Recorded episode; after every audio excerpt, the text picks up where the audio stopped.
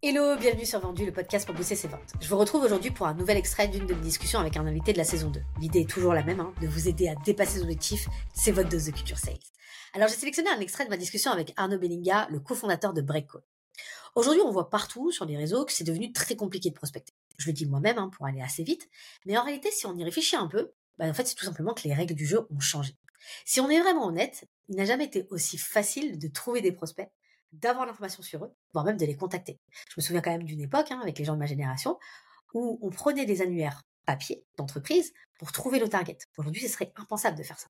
Si en plus on ajoute qu'on a à nos dispositions un tas d'outils et de canaux exploitables, eh ben en fait, c'est un peu normal qu'on a du mal à accepter qu'il faut consacrer beaucoup de temps pour générer des leads et signer des deals.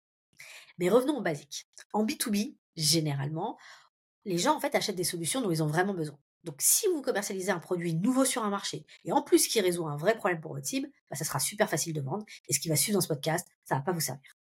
Mais la vérité, euh, c'est que ce schéma est devenu très rare. On vend tous, pour la plupart, des solutions qui, un, ne sont plus vraiment nouvelles sur le marché, et deux, qui ont des concurrents assez solides. Donc forcément, c'est devenu plus difficile de vendre. Alors, mes amis du marketing hein, diront que la solution à ça, la solution pour vendre plus facilement, bah, c'est de construire une brand forte et avoir un positionnement unique. C'est vrai, ça aide beaucoup, mais c'est pas suffisant.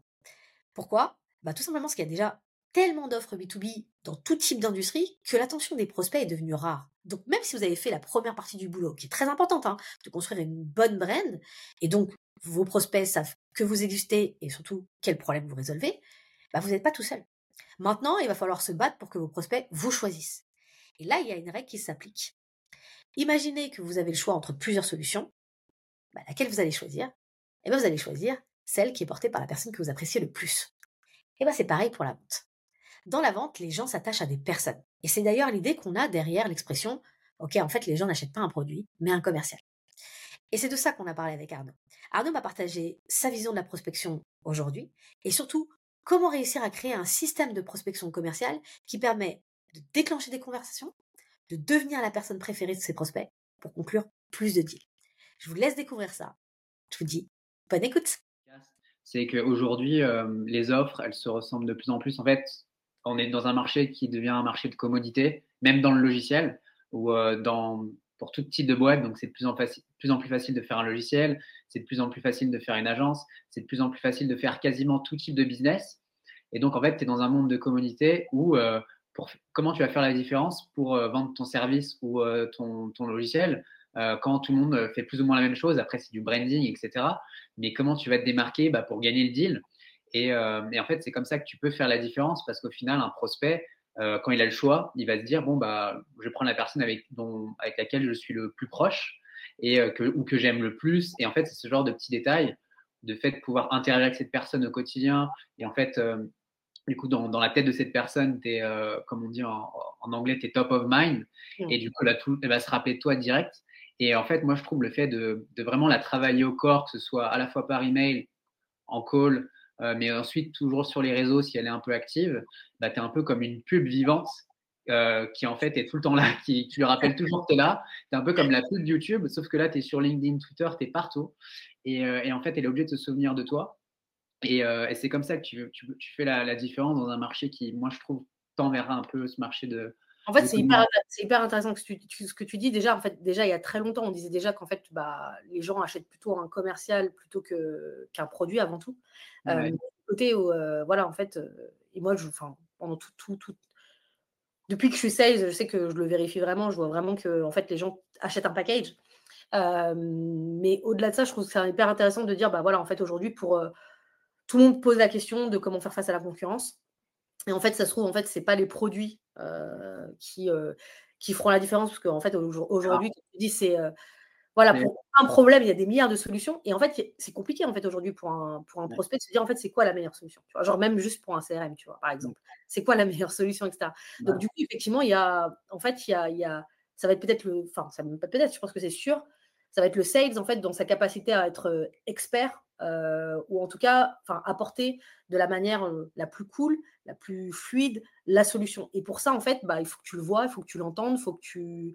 Enfin voilà, comme tu dis, en fait, il faut que ce soit un peu une pub vivante euh, ou, voilà. Mais après, du coup, la question que, que, qui vient, en tout cas moi qui me pose question, notamment par rapport à tous les sales, comment on les forme aujourd'hui, la manière dont on forme les sales. On forme les sales en mode, faut que tu prospectes. On dit, vas-y, tu prends Galaxy, tu prends Phantom Buster, tu prends ça, tu fais des séquences comme ça, etc. etc. Dans ta logique, en fait, j'ai l'impression que tout ça, ben, c'est à déconstruire pour reconstruire en fait un truc où on est. Alors évidemment, quand on est sur des, paniers assez hauts, mais bon, la plupart. Enfin, je pense qu'aujourd'hui, quand tu as des paniers bas, aujourd'hui, on voit tout ce qui, tout le content qu'il peut y avoir sur le product-led sales ou c'est des choses seul, etc., etc., où il y aura beaucoup moins besoin de, force commerciale humaine, j'ai envie de dire. Mais quand il y a besoin de la force commerciale humaine, toi aujourd'hui, du coup, tu es plus dans une approche de en fait, de personnalisation, mais aussi également d'improvisation, en fait, j'ai l'impression. Ouais, ouais, clairement, parce que ouais, j'avais jamais vu de cette manière-là l'improvisation, c'est marrant. c'est de l'improvisation, mais, mais, mais structurée parce que tu as un tool qui te permet en fait d'avoir un super, énormément d'informations agrégées, c'est structuré, c'est organisé, donc tu peux te mmh. permettre de l'improvisation là où avant c'était pas possible, tu vois. Ouais, mais en fait, comment, enfin, je pense pas que tous les sales soient formés comme ça, mais oui, par rapport à ce que tu dis, c'est ouais, ils sont en mode prospecter, prospecter, alors que moi je pense que, et je suis pas le seul à le penser, hein, bien, bien, bien, loin de là, c'est que faut vraiment prendre la chose comme un tout aujourd'hui. Euh, et que en fait bah, c'est simple, les prospects, il y en a ils vont closer euh, en, un jour, tu auras de la chance, il y en a ils vont closer en une semaine, il y en a ils vont closer dans six mois, il y en a ils vont closer dans 12 mois. En fait, tu peux juste des fois pas savoir s'ils vont closer euh, rapidement ou s'ils vont, si tu vas générer ces personnes en tant que prospect. mais tu sais qu'à un moment donné, si, tu, si vraiment tu es tu es, là, tu es la pub vivante, tu vois. Euh, ils, vont, ils vont te parler un moment, ils vont closer un moment, et il faut juste que tu sois là, euh, actif, quand eux, ils sont actifs quelque part sur les réseaux ou ailleurs. Et donc, en fait, il faut vraiment le prendre comme ça. Et moi, je prends un peu comme une, un cercle vertueux, en fait, bah, tu vas être actif, euh, tu vas travailler au corps ces prospects sur les réseaux ou par email. À un moment, tu vas générer des leads. Ces leads vont sans doute être intéressants et des prospects chauds. Tu dois toujours continuer ton travail euh, sur les, les, réseaux, c'est-à-dire aller surveiller, voir ce qu'ils font, liker leurs posts, commenter quand c'est quand il y a du sens, envoyer un DM s'il y a du sens sans forcément pitcher parce que tu sais que c'est pas le moment pour eux parce que tu as eu un call à un moment donné avec eux, donc tu sais que c'est des prospects chauds, mais voilà. Et en fait, tu continues toujours ce travail. un moment, parce que tu as continué ce travail, ils vont closer. Et pendant tout ce processus, bien évidemment, si vraiment on pousse le sales moderne, tu postes pas forcément tous les jours, mais tu postes sur les réseaux parce que si tu commentes leurs posts ou si tu interagis avec eux, tu leur parles, en fait, l'algo va te, va te les recommander, enfin, tu vas être recommandé euh, dans, dans, leur feed quand toi tu vas poster. Donc ça fait un double cercle. Donc à un moment, ils vont forcément closer où il va se passer quelque chose de très positif. Et si tu continues aussi ce travail une fois qu'ils ont closé, parce que ça ne se termine pas que là, même si en fonction des orgas ça change, ça va à, à l'AI, etc. Mais euh, en fait, ça va aussi avoir un, impact positif sur bah, du coup ta brand euh, et sur ton bouche à oreille parce que bah, tu continues en fait d'être euh, quelqu'un de super nice avec ton prospect qui a closé et tu vas avoir du bouche à oreille, tu vas avoir plus de feedback parce que quelqu'un qui a en confiance avec toi va donner plus de feedback sur ta solution.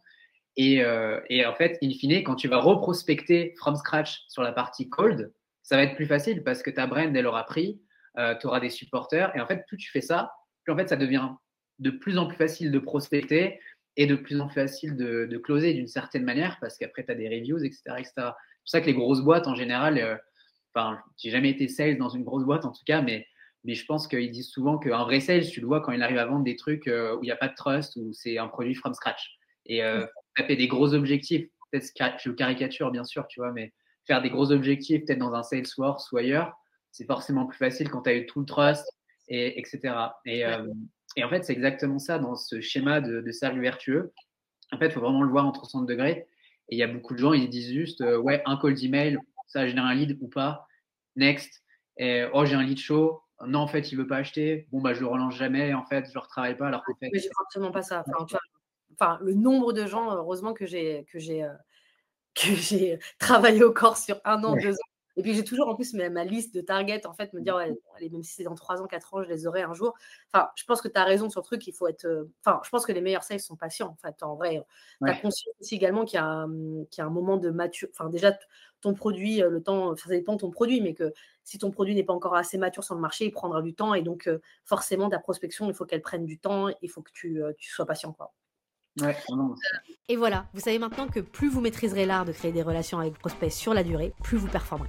Alors justement, Arnaud a développé le premier CRM qui intègre le social selling justement pour répondre à cette vision. Donc si vous avez une cible présente sur LinkedIn ou Twitter, je vous conseille vivement de le tester, son outil est juste génial. Vous trouverez le lien dans la description du podcast.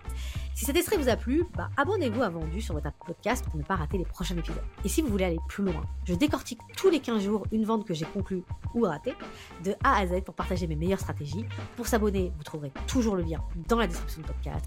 Je vous dis à bientôt pour un prochain épisode.